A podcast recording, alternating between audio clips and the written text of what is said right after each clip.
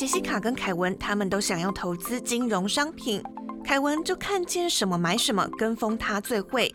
杰西卡收听主持人佑星的金融新观点，让专业的教他如何懂得理财风险。几年后，凯文没钱了，杰西卡钱滚钱，越来越有钱。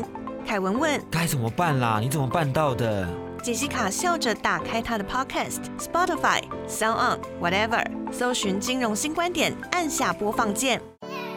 教你当个聪明的金融消费者，养成正确的理财习惯。听右心的金融新观点，一起学习怎么守护自己的宝藏。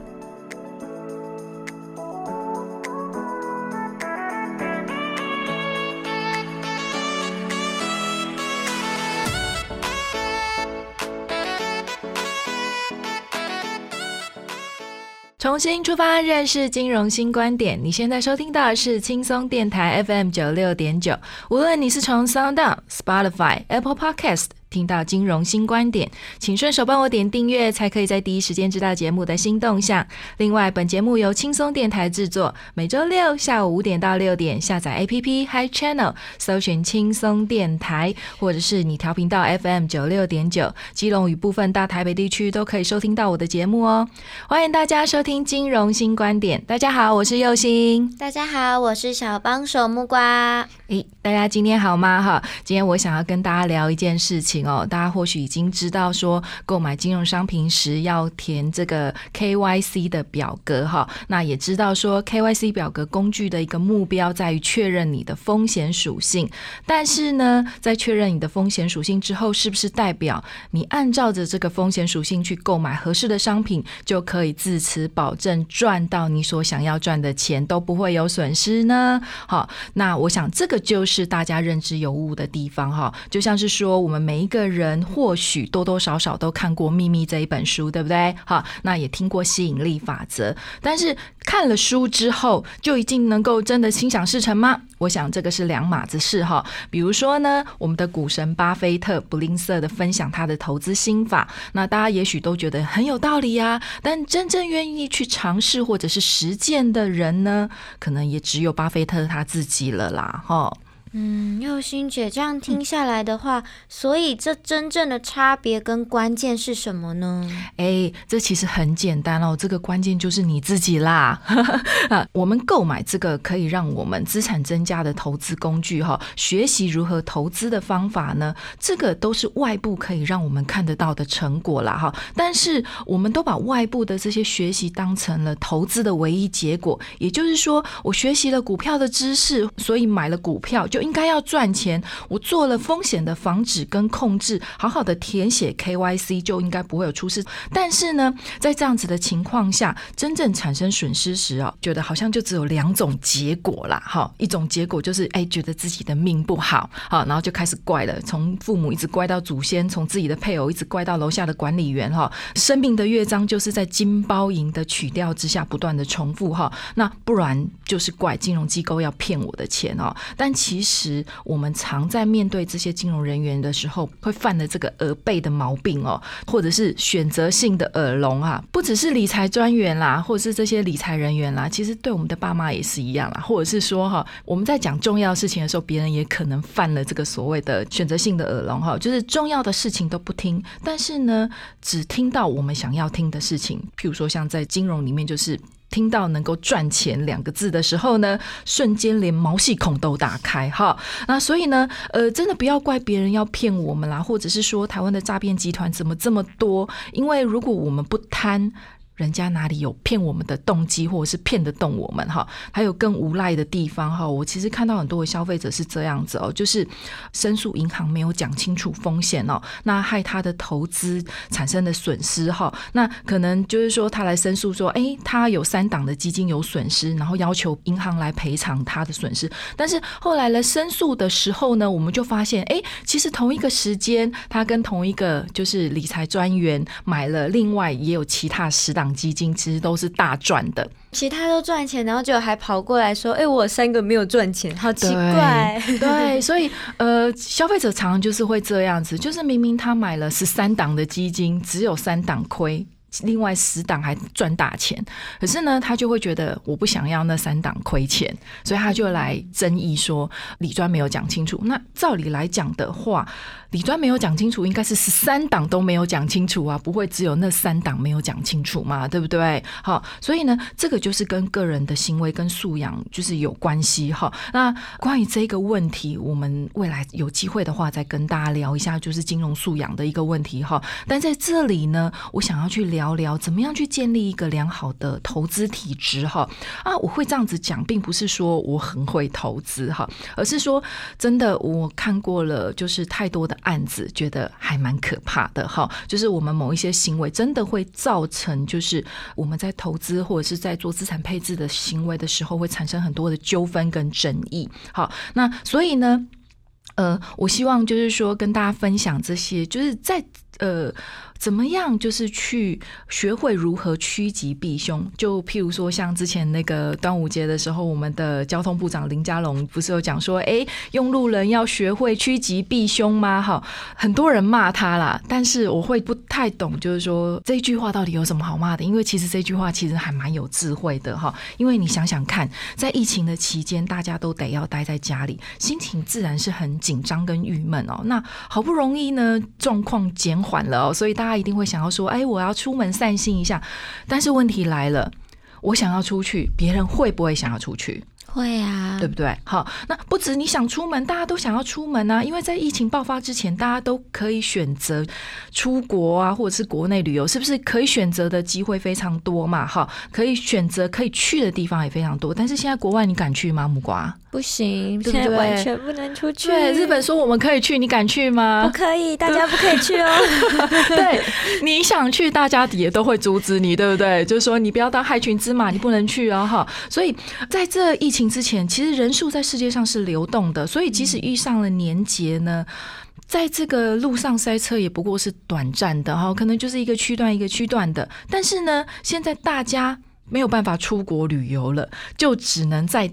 台湾或者是外岛移动的时候，各位可以想象一下，那个状况就会多么的可怕了。好，所以部长这样子说，其实也没有错啊，对不对？那所以你如果在这个时候选择不出门，那是不是就是真的趋吉避凶了，对不对？好，那我再举个例子哦，哈，中国呢跟日本是不是现在都在下那个超大豪雨，对不对？好，尤其是像九州啊，现在还移到了就是北海道那边，哈，在一天之内下了。一个月足足的雨量，在一天之内哦，哈，所以其实像这样子的状况，很多地方都泡在水里，不泡在水里那就很奇怪了啦，哈，因为雨量真的太大，没有办法排掉。像那个日本的这个阿苏神社就很倒霉哦，上一次在地震倒掉了，才刚修好，然后又遇上这一次的水灾。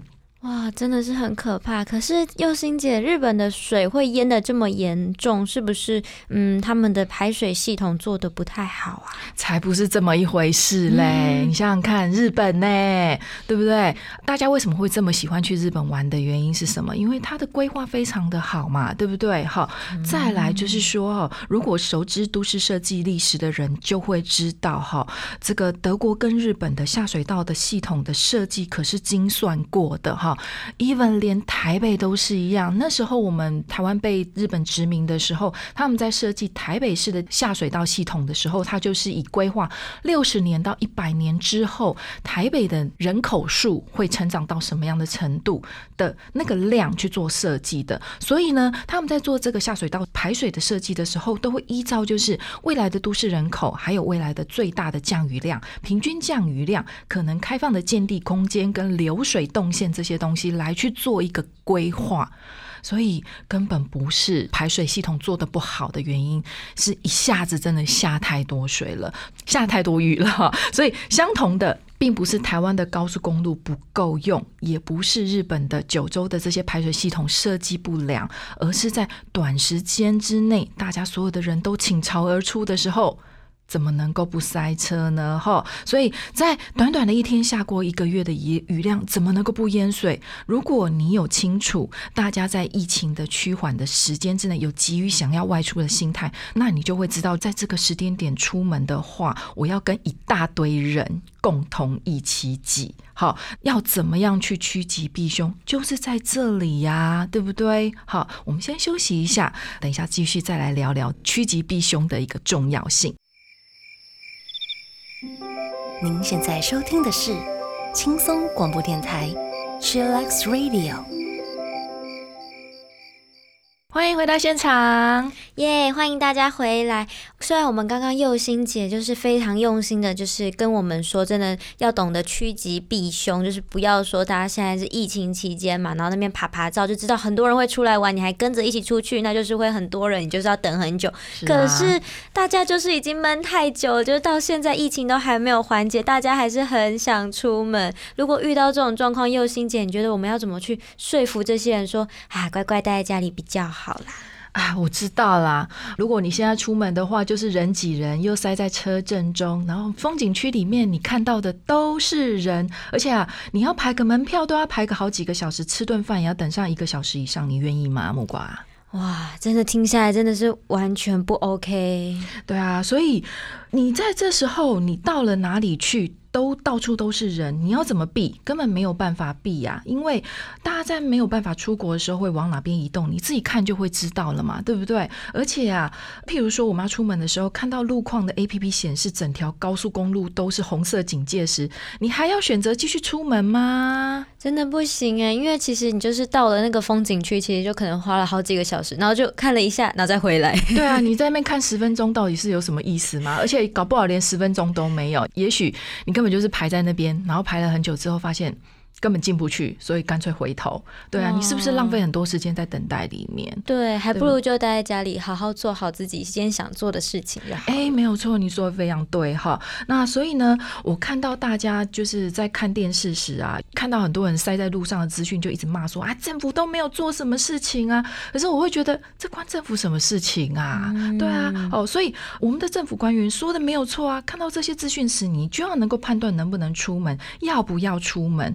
但也许你会讲说，哎，都规划好的行程啊，团费都缴了，饭店也都订了啊，不去的话就是损失啊，嗯，对不对？哈，但是我觉得换个角度去想，这些东西都是你可以调整或选择的啊，哈，看你是要想要损失一点违约金，还是要塞在车阵里，什么都没有玩到，然后到了饭店之后已经半夜了，洗完澡，隔天继续再塞在车阵当中。好看你是要做什么样的选择？我觉得你可以觉得就是说，我不想要损失这个钱，继续这个行程，还是说呢？诶，我觉得算了。损失一点违约金也可以换得什么？换得我另外一个悠闲的生活，对不对？哈，这个是个人的选择，没有什么对错的问题哈。那只是说我从这里要跟大家讲，就是学会判断资讯，还有运用在生活里面，这个就是趋吉避凶。好，这个就是趋吉避凶。很多人都把这句话转成是。政府官员在对于塞在用路人上面的一个嘲笑，所以心生怨愤哈，就是哎，我塞在路上已经很不高兴了，都什么时候你还跟我讲趋吉避凶？你到底会不会讲话？这样子哈，我想啦，也许在政治的语言上面哈，官员在那个高度上面不该讲这一句话，但是呢。部长是不是也因此被骂到臭头了，对不对？好，所以在另外一个程度上面，是不是他就是学不会趋吉避凶嘛，对不对？但是又行我来讲，趋吉避凶这一件事情就很有道理的，对不对？哈，因为我也是一般的消费者，我也是一般的平民，对不对？那所以我们在想这一件事情的时候，我就觉得，嗯，我不想要塞在路途当中，对不对？像木瓜你刚才讲的，哎。那我这时候就可以选择去做一些我平常想做的事情，连追个剧也好嘛，对不对？你是不是就可以追很多剧了，对不对？哈，这个跟投资也是一样，要怎么把工具跟方法内化成你自己的见解呢？就得要看你自己怎么样去投入跟努力哦。比如说你在投资的时候是看自己爽，然后觉得自己是天才，还是隔壁的老王说要买台积电，然后就要跟着下去买，或者是说哦，你买的时候一定要看老哪个老师要报的名。名牌才准哈？那还是说我先搞清楚我要投资的这笔钱是拿来做什么用的，然后选定一个合适的投资工具哈？很多人都会觉得我自己是天才，我根本不想要听别人讲什么，以自己觉得对的方式下去进行。然后我常在问你自己觉得对，到底标准在哪里？你是看了什么样的资讯？没有，我就觉得我就是对的。很多人尝试这样子哦。这个其实非常可怕，那你怎么不会觉得你是错的呢？所以这个部分其实我觉得非常重要的一个地方哈。然后再来呢，当看到风吹草动的时候，你能不能够判断现在的市场走向？还有你能不能够保持弹性，随时机动调整自己的投资策略？还是你只能跟风？哈，那这个部分很重要哦哈。然后再来就是你设定好了这个损益区间之后，再达到这个设定的目标时。能不能够毫不犹豫的立即处理？哈，这个是很多人的盲点哦。就是，哎，我现在已经达到我的预定的，就是设定的目标了。那可是我感觉到好像还有一波的涨幅。那我是要立即卖掉，还是我要继续跟？这个就是考验着你要继续跟的理由到底是什么？那你要立即就是卖掉的原因到底是什么？哈，这个部分就会牵扯到说，就是，哎，你是不是是？你判断的标准是有依据，还是受到心理贪念的一个驱动？哈，觉得还有再看看的空间？哈，忘记掉说投资最重要的一件事情，其实是确保自己资产的完整与未来生活保障的一个提供。哈，那这个才是最重要的一件事情。我觉得在这里哈，你只有看清楚情势跟了解自己，然后妥善的使用工具，才能够真正的在金融世界里面趋吉避凶。哈，说句实在话哈，因为呃用心。接触，然后看到，然后处理的案子也够多哈，所以我们常讲啦哈，就是夜路走多了会碰到鬼，对不对？哈，所以尤其我其实在这个金融的纠纷里面看到的鬼故事也真的还蛮多了哈，而且这些纠纷的故事真的很蛮像灵异事件的哈，呃，我都觉得就是这些消费者一定是被鬼迷走了，不然怎么可能会有这种状况发生哦？其实我在。听到这些申诉的案子啊，不管是从电话里面，或是从临柜里面听到这些案子的时候，我都会有一个哈，怎么可能？好，都会有这样子问号发生。哈，我想啦，哈，要怎么样避免这样的纠纷发生呢？就是来自于平常好的体质的打造。哈，那通常能够在市场里面全身而退的人哦，都不是什么很厉害的玩家啦，他们可能是。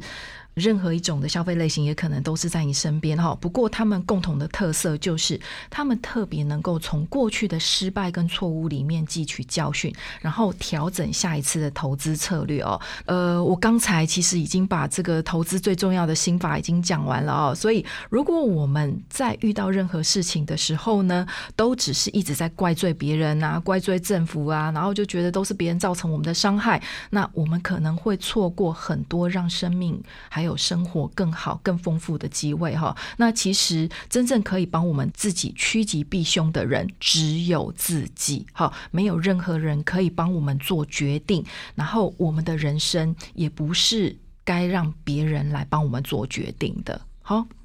欢迎你跟右星一起重新出发，认识金融新观点。记得订阅本节目，你可以从 Sound、Apple Podcast 还是 Spotify 收听到金融新观点。请跟着右星从最细微的地方建立正确的观念及行为。另外，如果你是透过广播收听到右星我的节目，记得脸书搜寻轻松电台，并且按赞，随时追踪节目新动向。